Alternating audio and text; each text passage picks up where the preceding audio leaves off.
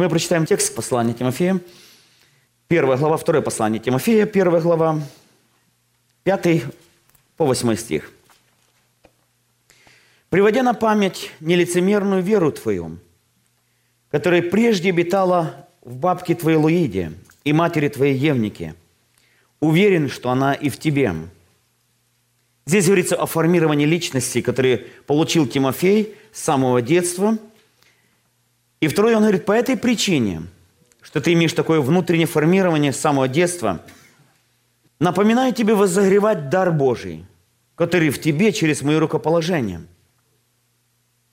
И дальше он говорит, что препятствует действию духовных даров, их проявления, развития, возогревания, проявления. Первая – боязнь. «Ибо дал Бог нам духа не боязни, но силы, любви и целомудрия. В другом переводе самообладанием. И второе еще, «Итак, не стыдись свидетельства Господа нашего Иисуса Христа, не меня, узника Его, но страдай с благовестием Христовым силой Бога». Моя сегодня мысль – по сей причине напоминаю тебе возогревать дар Божий, который в тебе через мое рукоположение. В другом месте еще при этом сопровождалось это рукоположение на передачу Божьего дара с пророческим служением. Итак, пожалуйста, откройте первое послание Коринфянам, 12 глава, и мы прочитаем еще несколько текстов, немножко доктрины. Первое послание Коринфянам, 12 глава. Пока вы открываете, я сделаю коротенький комментарий. Послание Коринфянам особо объемно, подробно говорится о теории, так скажем, или доктрине и опыте проявления духовных даров – 12 глава больше говорится о сущности духовных даров, откуда и как мы их получаем, наименование и характеристики их проявлений. 14 глава, первое послание Коринфянам, говорится здесь о практическом их проявлении или применении. Или, как я называю еще 14 главу, первое послание Коринфянам, это литургия духовных даров.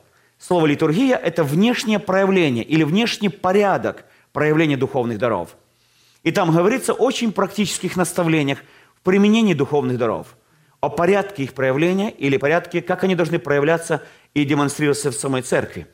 Помните, например, если пророчествуют, сколько должно пророчествовать людей в течение служения? Много, когда трое. И то там еще какая должен быть порядок их проявлениях? Первое, когда идет слово, все остальные что должны делать? Рассуждать. Слушать, конечно, и рассуждать. Второе, если второму дано слово, то первый что делает сразу же?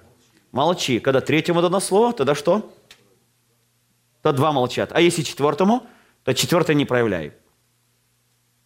Как вы думаете насчет молитвы на языках с кафедры и так дальше? Громко, ясно, так знаете, люди почувствуют, что ты в духе и особенно духовный человек. Если не имеется в церкви истолкователя, тогда как должен молиться на языках? Говори себе и Богу. Это значит как? Как как? Говори тихо, спокойно, да? Даже другим не мешай. Меня как-то вот буквально несколько раз спросили, почему вы не молитесь на языках с кафедры? Мой ответ, я очень внимательно читаю первое послание Коринфянам, 14 главу. А впрочем, говорит, не запрещайте молиться. Потому молитва на языках с кафедры – это нарушение Божьего установления. Установление, которое дано апостолу Павлу. Лучше пять слов на своем родном языке, чтобы и другие получали назидание, нежели тьму слов на незнакомом языке без проявления дара истолкования.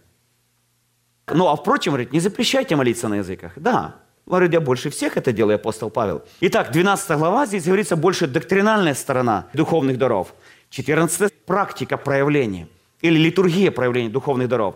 Между ними есть 13 глава, известна, знаменита, важная 13 глава.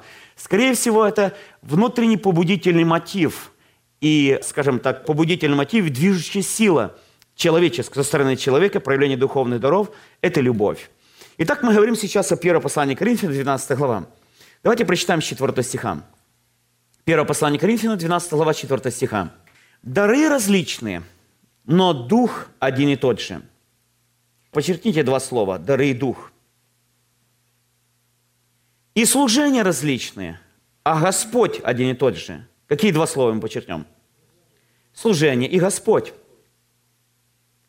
И шестой стих. И действия различные, а Бог один и тот же, производящий их все во всех. Два слова можно подчеркнуть – действие и Бог. Но каждому дается проявление Духа на пользу. Здесь очень важное слово – каждому. Заметьте еще, какие слова повторяются много раз в 4, 5, 6 стихе. Различные, правда же? Один и тот же. Итак, три пары слов, на которые хочу обратить внимание. Дары, Дух, служение, Господь, действие, Бог. Я повторю еще раз три пары этих слов. Я очень быстро буду проходить эту тему. Итак, дары, Дух, в данном случае Дух Святой. Служение, Господь. Действие, Бог. Когда мы говорим о духовных дарах, это сверхъестественная способность, данная Духом Святым для оседания церкви. Духовный дар или дар благодати, дар Духа Святого – это сверхъестественная способность, данная Богом для созидания церкви. Естественные способности Библия называет талантами. Хотя талант – это Божий подарок в нас в естественном рождении. Духовный дар чаще всего дается в рождении свыше, но развивается во времени. Или крещение Духом Святым, как мы говорим, потом развивается во времени. Итак, духовный дар – это дар благодати. Это сверхъестественная способность, данная Богом для созидания тела Христова или церкви. Итак, есть три группы даров или три направления даров. Почему я на это обращаю внимание? Потому что их проявления совершенно различны. Мы верим в три единого Бога. Три единого Бога. То есть Бог един, но в трех лицах. Мы не верим в многобожье, в трех богов. Мы верим в единого Бога, но в трех лицах. Но все-таки в духовном проявлении каждая личность Святой Троицы имеет определенную область как служения, так и проявления духовных даров. Я повторю еще раз. В Божьем плане спасения каждая из трех личностей имеет как свое особенное служение или проявление, так и проявление в духовных дарах – Хотя мы говорим сейчас о единой личности, нераздельной личности. Например, когда мы говорим о страданиях или жертве, мы связываем это с Иисусом Христом. Когда мы говорим о творении, мы большую часть говорим о Боге Творце. Потому проявление сверхъестественных даров есть дары Бога Отца, Бога Сына и Святого Духа. Я повторю еще раз эту мысль. Потому в сверхъестественных проявлениях есть дары Бога Отца – Бога Сына и Святого Духа. Это не только теоретическая область, мы будем говорить, что это имеет очень практическое применение. Потому что все три группы даров имеют разную не только источник, но и форму проявления, метод проявления. Я повторю еще раз, не только разный источник, мы говорим сейчас Бог Отец, Сын и Святой Дух, но и разную форму проявления. И на это нужно обращать особенное внимание. Итак, давайте прочитаем еще раз эти три пары слов. Итак, что там мы написали? Дары, подчеркнули, дары различные, но дух один и тот же. И служения различные. А Господь, Господь, это говорится, я верю, об Иисусе Христе, один и тот же. И действия различные, а Бог один и тот же. Но там есть одно интересное замечание, правда же? Подчеркивается здесь. Производящий все Выше сказано, правда же? Во всех. То есть Бог – первопричина всего. Но каждому дается проявление Духа на пользу. Мы позже об этом прочитаем. Итак, давайте я сейчас хочу прочитать группу даров, которые от Бога Отца, Сына и Святого Духа. И опять повторю, если мы будем разделять Троицу, мы попадем в крайность. Как и будет крайность, когда мы говорим, что Бог только един, как одно лицо. Бог три един. Трудно понять до конца эту истину, и такого выражения даже в Библии нету. Но Библия говорит о Боге Отце, Боге Сыне и Боге Святом Духе. Каждая из этих ипостасей и личность, каждая из них – Бог. Я повторю, мы говорим о одном Боге, единосущном Боге, но мы также говорим о трех его проявлениях. Итак, давайте прочитаем дары Бога Отца. Дары Бога Отца. Почему это так важно? – потому что они имеют разную природу и разный метод такое слово проявления. Пожалуйста, послание римлянам, 12 глава. Послание римлянам, 12 глава. Мы прочитаем с третьего стиха. «По данной мне благодати, всякому из вас говорю, не думайте о себе более, ниже должно думать, но думайте скромно. И, пожалуйста, запомните, мы к этому еще вернемся. По мере веры, какую каждому Бог уделил. Кстати, кто уделил, посмотрите внимательно. Бог уделил. И дальше объясняется. Ибо как в одном теле у нас много членов, но не у всех членов одно и то же дело. Так мы многие составляем одно тело во Христе, а порознь один для другого члены. И как по данной нам благодати имеем различные дарования, то имеешь ли пророчество, пророчествуй по мере веры. Имеешь ли служение, пребывай в служении. Учитель ли в учении, увещатель ли, увещевай. Раздаватель ли, раздавай в простоте. Начальник ли, начальствуй с усердием. Благотворитель ли, благотвори с радушием. Любовь да будет непритворной, отвращайся зла и так дальше. Почитайте, пожалуйста, сколько здесь даров перечисляется в этом перечне. Давайте вместе еще раз перечислим. Первое. Имеешь ли, первое, пророчество. Как проявляй этот дар? Пророчествуй по мере веры. Второе. Имеешь ли служение? Пребывай в служении. Учитель ли, третье, в учении. Увещатель ли, в другом переводе утешитель. Увещевай. Пятое. Раздаватель ли? Раздавай в простоте. Начальник ли? Начальствуй с усердием. Благотворитель ли? Благотвори с радушием. Сколько насчитали духовных даров здесь? Семь. Итак, это дары Бога Отца. Их называют еще дарами побуждений. Давайте прочитаем сразу же все три группы даров. Дары Духа Святого. Откройте опять послание Коринфянам, 12 глава, и мы прочитаем с 7 стиха и ниже. Но каждому, кстати, это слово повторяется в прошлом выражении. Каждому. Я бы повторил это слово. Какое слово? Каждому. Заметьте, каждому дается проявление кого? Посмотрите внимательно. Духа на пользу. Заметьте, проявление Духа на пользу. И тоже мы перечислим духовные дарования, которые даны, заметьте, одним и тем же Духом. Одному дается Духом, Духом Святым, слово мудрости. Другому – слово знания тем же Духом. Третье. Иному – вера тем же Духом. Иному – дары во множественном числе, исцеление тем же Духом. Иному чудотворение, иному пророчество, иному развлечение духов, иному разные языки, иному истолкование языков. И особенно 11 стих – все же это производит один и тот же Дух, разделяя каждому как кому угодно. Кому ему? Духу Святому угодно. Итак, сколько вы даров здесь посчитали? Девять духовных даров. Заметьте, кто дает эти дары? Почти постоянно повторяется одно и то же. Дает Дух Святой, разделяя каждому как кому угодно – как ему, Духу Святому угодно. Здесь говорится о проявлениях. И третья группа даров, пожалуйста, мы прочитаем. Послание Ефесянам, 4 глава. Я бы прочитал, наверное, даже с первого стиха. Ефесянам, 4 глава, с первого стиха. «Итак, я, узник в Господе, умоляю вас поступать достойно звания, которым вы призваны – со всяким смиренномудрием, кротостью и долготерпением, снисходя друг другу любовью, стараясь сохранять единство Духа в союзе мира.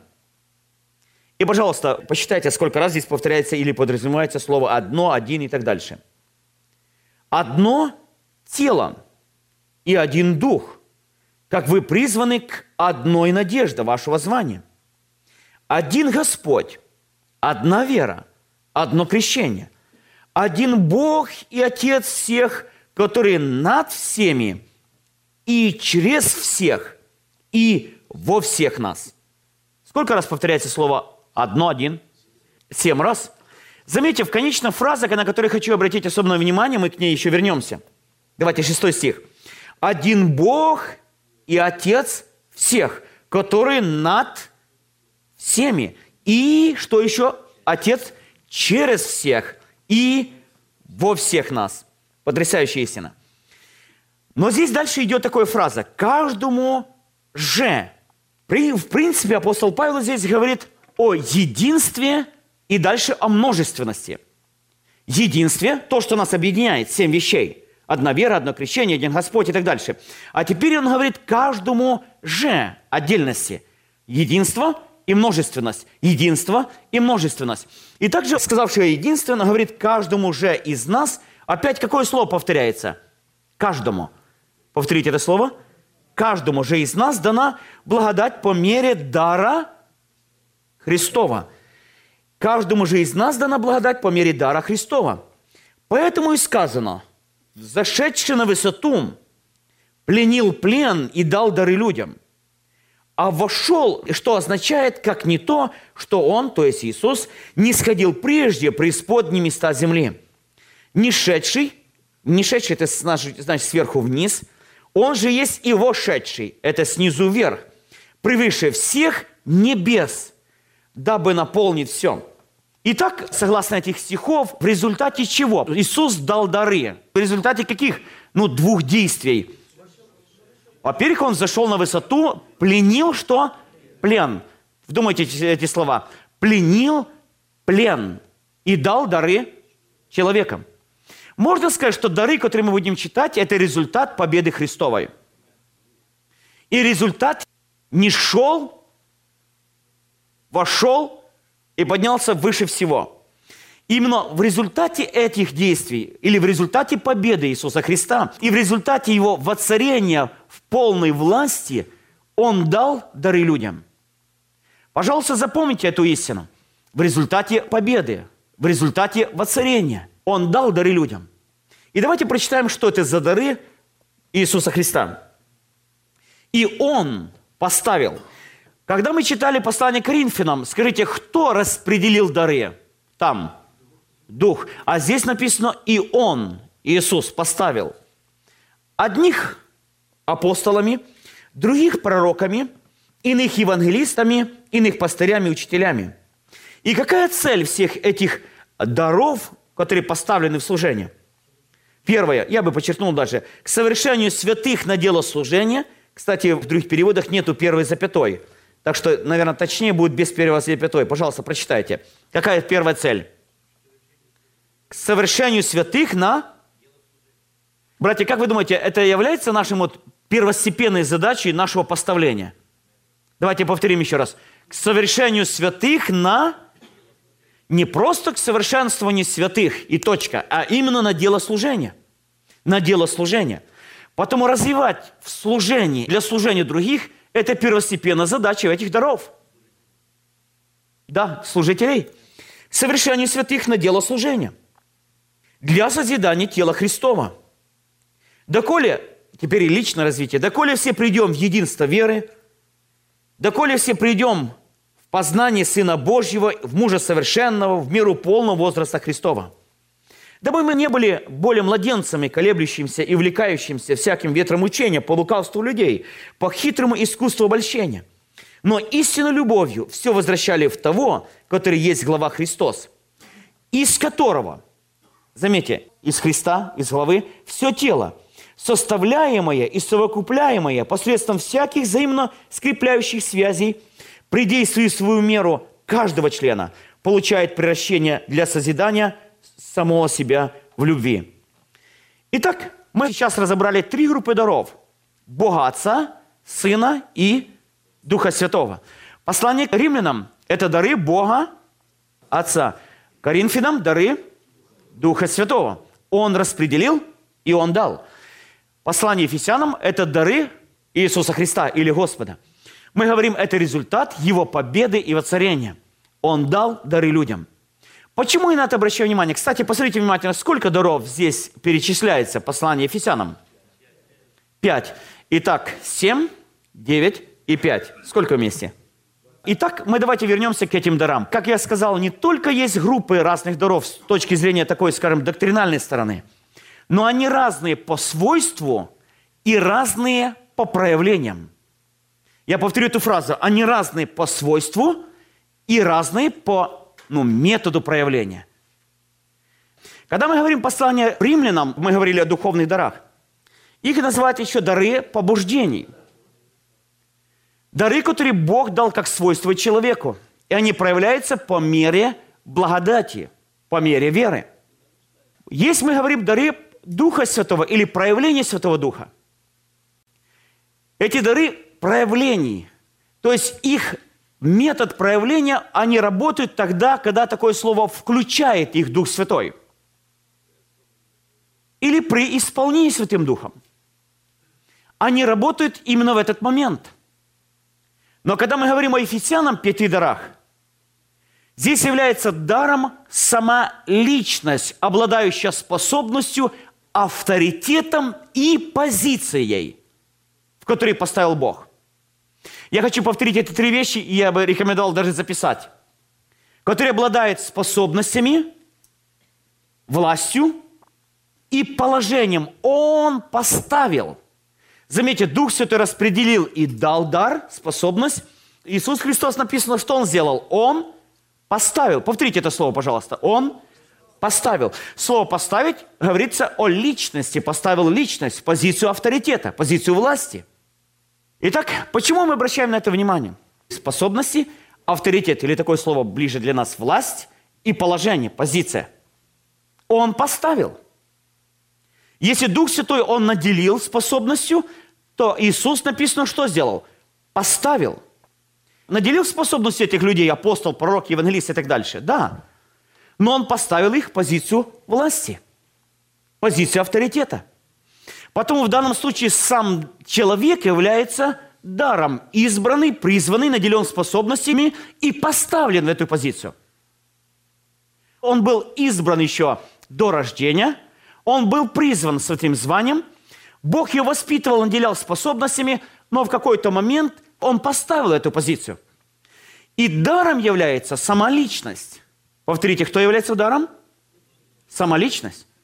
Поймите, что это не меньше, не больше, не меньше, как результат, как мы говорили, победы Иисуса Христа. Пленил плен. Потом пастырь, учитель, как мы говорили, апостол, пророк, евангелист – это один из результатов победы Иисуса Христа, который Он наделил способностью, авторитетом, званием, призванием, избранием и так дальше, и поставил эту позицию. Он дал особое задание – Почему я на это обращаю внимание? Потому что если это не осознавать, помните, мы сейчас рассуждаем о комплексе пасторской неполноценности, как мы говорили.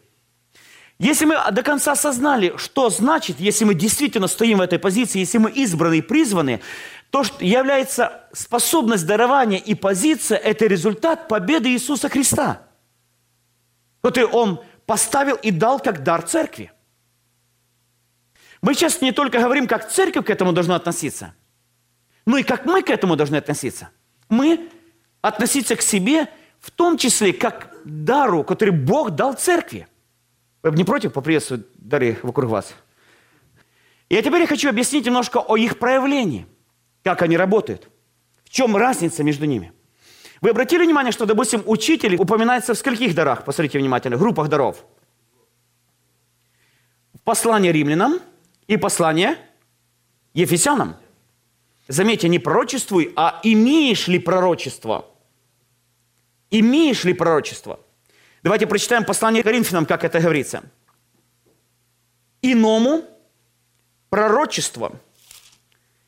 А в послании Ефесяна написано, он поставил кем в данном случае? Пророками. Вы заметите, что это совершенно разные дары. Кстати, в оригинале послания римлянам написано так – имеешь ли пророческое видение, пророчествуй или говори о нем по мере уверенности, что это от Бога.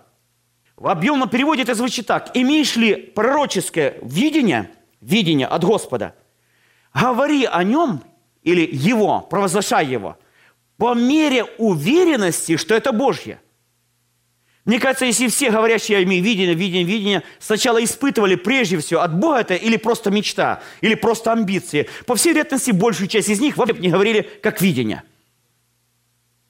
Потому, имеешь ли пророческое видение, пророческое видение, пророчествуй или говори о нем, или провозглашай его по мере уверенности, что это Божье. Скажите, кто может иметь пророческое видение? Просто духовный человек. Скажите, нормально, если отец, который действительно болеет за свою семью, какое-то должен иметь видение, хотя бы отчасти, о своих детях? Да? Конечно, некоторые наделены этим даром, способностью предвидения, сверхъестественно, такое слово «предвидение». Это совершенно разные вещи, как дается просто по природе дальновидность. Это сверхъестественная способность, данная Богом для служения церкви. Но она проявление должна иметь по мере уверенности, что это Божье. Поэтому прежде чем ее провозглашать, оно должно быть испытано человеком, что источник его сам Бог – они, повторю, личные амбиции, личные просто планы не путать с видением, амбиции не путать с видением, мечту не путать с видением и так дальше. Потому что тогда такое видение, то сегодня одно, завтра другое, послезавтра третье, потом сказал, я передумал и так дальше. Это совершенно не те вещи. Оно должно провозглашаться по мере уверенности, что оно Божье. Итак, давайте послание к Коринфянам, как проявляется пророчество. Иному чудотворение, иному пророчество – в данном случае здесь дает эту способность, сверхъестественную способность Дух Святой. И Он распределил эти дары, как Ему было угодно. Он наделил эту способностью. Практически включается этот дар, работает этот дар, по мере того, как наполняет и проявляется Дух Святой. Заметьте, например, слово есть мудрости. Не мудрость, а слово мудрости. Вообще такого дара, как мудрость, Мудрость как сверхъестественного дара просто нету. Есть дар слова мудрости. Слово – это часть речи. Как он проявляется, этот дар? Это чаще всего сверхъестественное откровение или озарение. Помните откровение и разумение вот этой части, которая дается как вспышка, как откровение для конкретной ситуации. Особенно в трудных ситуациях, когда дается с элементами пророческого взгляда на будущего – такой человек может сидеть, просто разговаривать с вами, и вдруг вы рассказываете ему о чем-то. Я видел, как работает, кстати, этот дар. И вдруг он, вы чувствуете, что он включился. Он говорит с вами, как обычный человек. Иногда может рассуждать правильно, неправильно. Но вдруг включился этот дар, эта способность. И он начинает говорить такую ясную картину, просто Божий взгляд на проблему, Божий выход из нее и мощное слово применения. Это сильное слово, которое дается ясно и конкретно – но когда включает его кто? Дух Святой. Когда включает его Дух Святой. То есть он включился, проявление дара, и выключился. И человек может опять при этом что-то наговорить такое, что очень нам не понравится. Мы сейчас говорим о слове мудрости. Есть слово знания. Или человек, например, наделен даром, сверхъестественной способностью различия духов. Возможно, есть какие-то проявления в церкви или движения в церкви, и трудно в этом разобраться – Многие вещи мы можем испытывать через мудрость, которую Бог дал нам из Слова Божьего и действия Святого Духа. Но иногда нужна сверхъестественная способность увидеть источник этого проявления. Или источник этого движения. Кто понимает, о чем я говорю, что чаще всего дьявол маскируется в такой тьме, в лжи. И если разоблачить ее маску, чаще всего в этом заключается победа. Это как вспышка – Возможно, вы над чем-то молились или думали, рассуждали, и трудно понять, остановить это или дать ход. Сказать твердо «нет», потому что это разрушит церковь или людей. Или наоборот, боишься как-то стать и богопротивником, а вдруг это то, что не входит в мои рамки, пока понятие. Мод, я слишком уже устарел для этого, мод не совсем понятно. И мы мечемся между двумя вещами. Господи, если я смолодушествую, ты же меня за это и обличишь, что я не остановил. А если остановить, скажешь, Бог же обличит, почему ты остановил то, что я хотел проявить. И мы внутри себе мечемся, как поступать в таких случаях.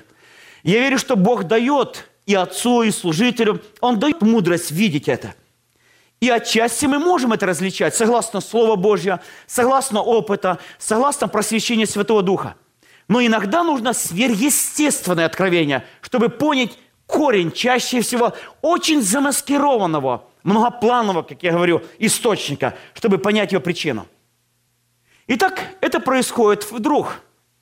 Допустим, как мы говорим сейчас пророчествующие, я думаю, что большая часть в церквях пятидесятнических мы видели пророчествующих людей. И я думаю, что очень редко видели пророков. Мое мнение, по моему мнению, насколько я понимаю, я только один раз в жизни видел позицию пророка. Итак, пророк. Его действие, во-первых, чем отличается от пророчествующих? Это человек, во-первых, имеющий позицию. Повторите, что он имеет? Часто в пятидесятнических церквях путали эти вещи. Если сестра пророчествует, она уже имеет чуть ли не такой авторитет над многими, иногда и над служителями. Такой человек с послания Коринфянам имеет дара, он не имеет при этом власти и позиции. Он имеет только сверхъестественную способность, данную Духом Святым, при включении Духа Святого, проявлять Его Слово. И опять дальше, оставшись без всякой позиции, он проявил, и все.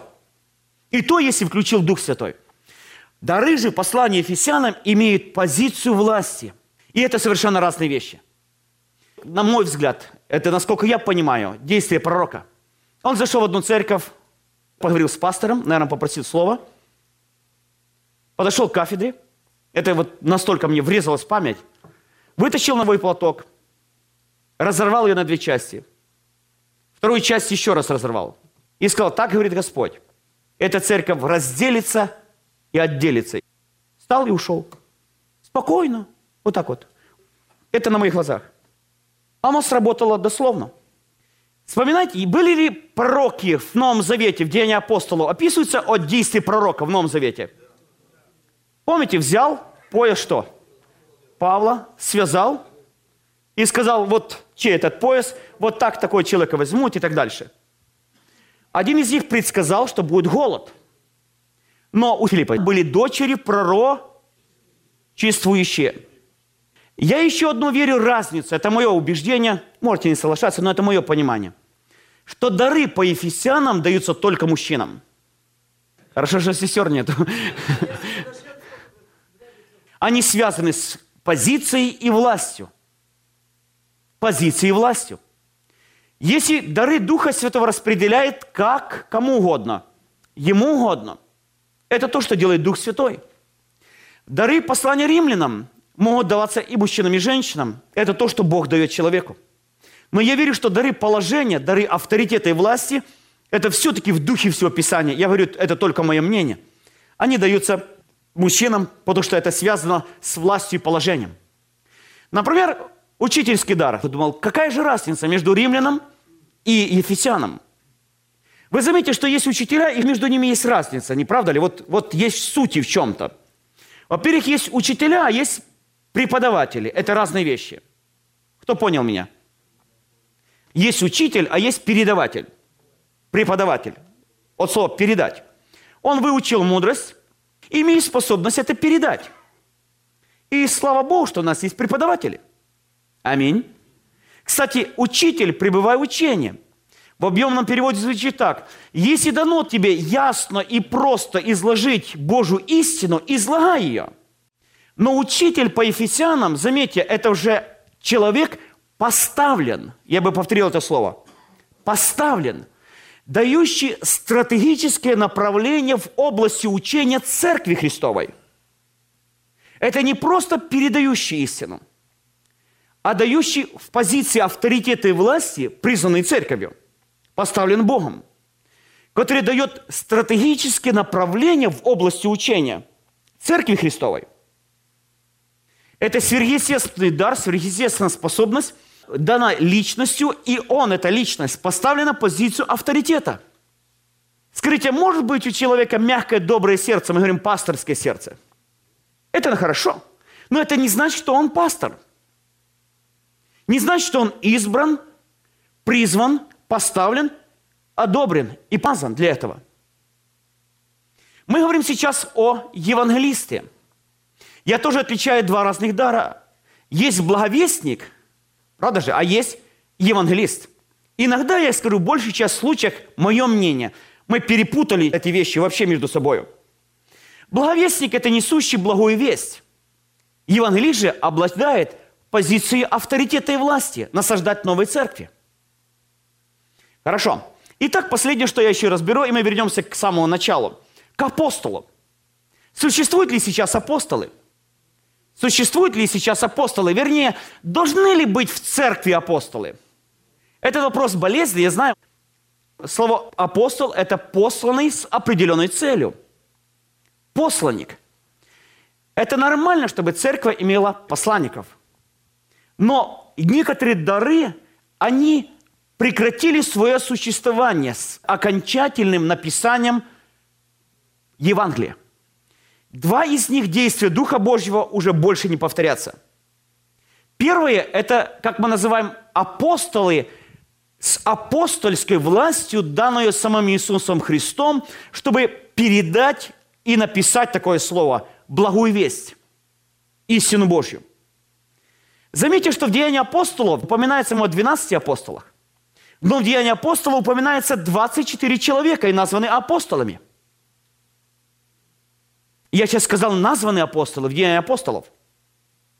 Кто знает, что такое есть апостол Варнава? Сила. Есть написано, что они апостолы? Так оказывается, не 12. Ну, мы спорим, 12, 13. По крайней мере, на небесах сколько там есть ворот? 12 апостолов, но в Деянии апостолов упоминается 24. Так вот, есть апостолы, наделенные от Иисуса напрямую, апостольской или первоапостольской властью, такое слово, которые обладали уникальными способностями. Одной из их авторитета или помазаний и способностей – это право на написание канона. Мой вопрос. Но кто знает, что многие книги из Библии написаны не апостолами? Знаете, кое, хоть несколько авторов Нового Завета, которые написаны не апостолами? Лука? Марк? Кто еще? А Яков? Если брат Иисуса Христа, так это не апостол. Не входящий, вернее, в 12 апостолов. Но я сейчас скажу, как мы называем первозванных, такое э, православное слово, да, наверное? Первозванных апостолов. Так вот, есть еще второе действие Духа Святого, которое имели не апостолы, но это действие Духа Божьего работало в момент написания канона. Это богодохновение. Богодохновение. Помните, все Писание какое? Боговдохновенно. Именно действие Духа Святого Богодохновения закончило свое действие с написанием последней книги Нового Завета. И это действие Духа Святого уже не повторится. Потому кто может называть себя первозванным апостолом или человеком, пишущим какие-то постановления, даже церковные постановления, которые в практике считаются равноапостольскими, это противоречит Духу Писания. Вы знаете, что иногда предание старцев в практике является равноканонным или равноапостольским? Само понятие, сам подход к этому является наказуем. Кто помнит, чем заканчивается книга Откровений? Кто приложит на того, что наложит Бог язвы, страшно язвы, описаны в этой книге – кто отнимет, там тоже есть суд. Потому с окончанием, как мы давайте скажем, первого века, когда закончился написание канона, закончилось и действие Духа Святого, то, что мы называем Богодохновение. Потому любая другая христианская литература – это не больше, не меньше, как откровение уже на известную истину – я бы повторил, откровение на известную истину, но не изобретение или написание новых истин. Почему я на это обращаю особенное внимание? Мы когда приехали в Америку, ходили кассеты. Я это сразу запомнил. Даже в некоторых церквях, я уже не буду показывать, приходили этого человека, принимали, и с кафедры он говорил там очень много. И он рассказывал, что он был в выступлении. Вот, и рассказывал то, что он там видел. Конечно, то, что он говорил, мне было страшно даже слышать. Ну, во-первых, такой человек, он рассказывал себе, это, это я говорю, что он рассказывал, потом я повторяю. Он говорил о своей достаточно порочной жизни. Он ехал, попал в аварию и стал пророком. Как насчет этого? Особенным пророком с особой вестью для церкви последних дней. Он рассказал, что видел на небесах, я несколько фраз, шкафчики с, э, с одеждами, там почти все женские одеяния, особенно с большими разрезами и так дальше – Интересно. И второе, что еще интересно, он говорит, я видел ад. Я входил к бокам а ада, он похож на тело человеческое. Я верю, что Бог дает откровения. Но все откровения, всех духовных даров, даже ангела с неба, они должны быть только в пределах богодохновенной истины. Все, что выходит за нее, выходит за эту истину или искажает ее. Да будет анафема, даже если ангел с неба. Каким бы откровением человек не хвалился, что бы он ни говорил, как бы он ни превозносил себя, если он добавляет или убавляет, или особенно искажает истину, Павла постановление, да будет что? Анафима. Даже если это ангел с неба. Слово ангел – это посланник с неба. Потому если даже человек воскрес из мертвых и начинает говорить ересь или то, что расходится с Писанием, вижу, сестры переписывают много раз, говорят, чего ты переписываешь, сестра? А там сестрам он дает за юбки и разрезы. Но это ширма, чтобы проглотить всю остальную ересь. Некоторые устрашились и даже покаялись. Потому что он показывает, что там рассказывал, что в гроб человек ложился много раз, и опять вставал опять с гроба, и вот это страшное мучение, он там со слезами все это описывал. Конечно, некоторые с ужасом пришли от ужаса, припокаялись. Но это не значит, что это была истина. Потому два основных действия закончились с написанием, скажем, канона. Давайте скажем так. Это авторитет апостолов, как мы назвали, первоапостолов, и действие Духа Святого, которое Библия называет, давайте повторим еще раз, какое? Богодохновением. Скажите, продолжает ли Дух Святой открывать известную истину? Мы об этом молимся постоянно и нуждаемся. Истина неизменна. Методы разные. Истина неизменна. Но принципы ее применения могут быть разными. Почему? Изменяется мир. Потому мы должны молиться, чтобы Бог давал новое и новое понимание, сверхъестественное понимание, применение, я бы повторил это слово, применение открытой истины, но не ее новое откровение. Потому любой человек, который выдает себя за посланника последнего дней, для особого послания, для церкви, если это добавляет, убавляет или искажает Писание, единственный ответ апостола Павла – да будет анафима, строго и однозначно. Существуют ли апостолы в наше время? В принципе, посланники, мы называем их миссионеры, с определенной вестью, определенным авторитетом, они идут, они это делают. И это являются те посланники, которые приходят – Должны ли быть в наших церквях апостолы? Они есть, только по-другому называются. Чаще всего апостолы шли на новые территории. Они открывали, насаждали новые церкви. И они обладали, давайте так скажем, властью епископа рукополагать служителей в новых церквях. Сейчас практически все территории, которые уже насажены церкви. И местные церкви могут опекать в новообращенной церкви. И это нормальное движение, которое должно быть в любом евангелиционном направленности. Итак, мы сделали такой короткий обзор сегодня духовных даров. Я хочу еще раз показать. Мы не можем ну, вытряхивать эту способность. Ну, ты же обладал, ты же это делал. Через себя проявлялось буквально сейчас. Да, сейчас проявлялось для этого человека, а для тебя нет. Или наоборот. Потому что Дух Святой, как ему угодно, дал. И второе, он и включает этот дар. Ну, я прошу прощения, такое слово, но я думаю, очень понятно.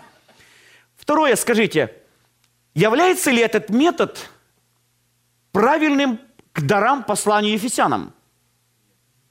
Ответ – нет. Ответ – нет. Когда пастор включается быть пастором и выключается, 24 часа в сутки, он всегда служитель. Потому что дар, он сам с теми способностями, позицией, званием, призванием, способностями, которые Бог ее наделил. А вот уже сила проявления этого дара, направление проявления этого дара, конечно, оно зависит от силы и действия Духа Святого в человеке и через человека. Послание римлянам, я на этом закончу. Послание римлянам, например, дары, какой там есть дар? Управление благотворительности, да, кажется, там – раздаватель, благотворитель. Как вы думаете, являются ли нашей церкви в общем люди благотворительные? Да, они довольно жертвенные. И слава Богу за жертвенных людей. Но понимаете, есть люди жертвенные, потому что все христиане должны помогать друг другу. Но есть уникальная способность видеть нужду, иметь способность и возможность на нее ответить ну и скажу, дать так, что можно было взять. Так это сверхъестественная способность. И я верю, что такие люди есть в наших церквях. Если поощрять их служение и благословлять и развивать, Бог будет давать не только как дать, но и что дать. Есть начальник поставленный, а есть человек, который обладает этой способностью. Вы заметите, что есть некоторые люди, они как-то говорят, и за ними люди идут. Они какое-то имеют влияние. Куда они зашли, все как-то стало на свои места. без всяких споров, так вот, какое-то такое вот действие в них и через них. Была одна сестра, я верю, что у нее дар есть утешение. Я никогда не забуду. Вот я когда смотрел на нее, вот что-то в ее, словах что-то есть. Она придет, пускай благословит тебя Бог, брат, ободрись, Бог поможет тебе. Пошла дальше, поприветствовала и так дальше. Я вот наблюдал за ней, думаю, интересно, люди как-то, вот ее слова как-то работали, вот стиль, метод, я не знаю, не потому что она только была милая женщина, но вот что-то в ней вот такое было. Я не мог до конца понять. А потом, когда разбирал дар утешения, понял, что это дарование просто присуще ей. Я когда-то попробовал точно ей подражать. Я пришел точно ну, своим друзьям. Говорю, приветствуй, брат, пускай Бог благословит тебя. Они так смотрят на меня. Что ты, Сережа, имеешь в виду? Мы не можем подражать. Мы должны быть милостивы. Мы должны быть утешителями. Мы должны нести утешение. Но есть люди, которые имеют побуждение, способность видеть нужду и сверхъестественную способность, как на нее ответить. Имеет внутри какой-то потенциал от Духа Божьего ответить на эту нужду. Дар утешения. Как вы думаете, нужен ли дары утешения в консультировании? Это неотъемлемая часть. Это мощное действие. На одном пасторском служении как-то мне почему-то Бог положил на сердце именно этот дар разбирать подробно. Как он работает, как он проявляется, как воздействует. Я так в конце спросил братья, кто хотел бы, чтобы для вас послужил прямо сегодня этот дар? Я думаю, примерно около 70% подняли руки. Мы бы хотели. Но мой ответ, в наших церквях эти дары есть. Некоторые действуют просто внутри интуитивно – но представьте себе, если бы они до конца осознавали это, были благословляемы, ободрены, церковь молилась бы за них, и они практиковали постоянно в жизни своей. Давайте напишем некоторые вещи о духовных дарах вообще. И хотя бы поставим 10 пунктов. Давайте напишем, есть дары Бога Отца, Сына и Святого Духа напишите места из Библии, где говорится об этих дарах. Ну, во-первых, 1 Коринфянам, 12 глава, 4, 5, 6 стих, где разбирается. И также дары Бога Отца, где написано? Римлянам 12 глава. Дары Духа Святого. 1 Коринфянам 12 глава, 6-7 стиха. И дары или служения, дары служений Иисуса Христа, да, послание Ефесянам. Второе. Сила проявления даров, всех даров, проявляется по мере действия благодати. Скажите, один и тот же дар в разное время у того человека может проявляться по-разному, ну, в разной силе, вернее? Конечно же. От чего это зависит? Первое, конечно, от Бога, от самого человека, обладающего этим даром, и, конечно, наверное, от людей, принимающих. Итак, Мера проявления дара зависит от действия благодати. И еще нужно учитывать такую деталь, которая, я думаю, здесь тоже присуща. Одному дал один талант, второму сколько там? Два или сколько? А следующему пять. Один брат истолковал, я не нахожу здесь библейское подтверждение, но думаю, что в этом есть смысл. Также один и тот же дар может проявляться в разной силе, в разной власти. Некоторые проявляются, как мы говорим, даже вот пророчествующие люди, правда же? По всей вероятности, по мере возогревания – употребления, в мере Божьей благодати, которая дается, по мере этого проявляется сила этого дара. Третье. Нет такого дара, который бы обладали все верующие. Нет такого дара, ну, я имею в виду сейчас дара как служение, вы поняли, да? Потому что есть дар Божий в области спасения, как прощение, усыновление и так дальше. Нет такого дара, который бы обладали все верующие. И практически один верующий не может обладать всеми дарами – нет такого дара, который бы обладали все верующие. И нет такого христианина, который бы обладал бы всеми дарами. Если не против, я одну фразу такую скажу, так от себя. Я думаю, что больше 90% служений в наших церквях могут сделать лучше нас. Я думаю, что больше 90% служений, служений в наших церквях могут сделать люди лучше пастора. Не поняли? Я сейчас говорю о вещах, что иногда воспринимают пасторы как все во всем. Но задача пастора и не служить все во всем. Главных задач служителя что делать? Помните, говорили? Развивать, упражнять, Возрастали святые. В чем? В деле служения, на дело служения. Его задача не заменять все служения, а его задача ободрять, наставлять и дать возможность развиваться служениями. Потому, особенно в старой немножко структуре, было такое, знаете, служитель все во всем. Он и повар, и аптекарь. Ну, кому старушки хату накрыть? Конечно, он там первый был. Это неплохо было показывать пример. Но мы сейчас говорим, что есть разнообразное служение.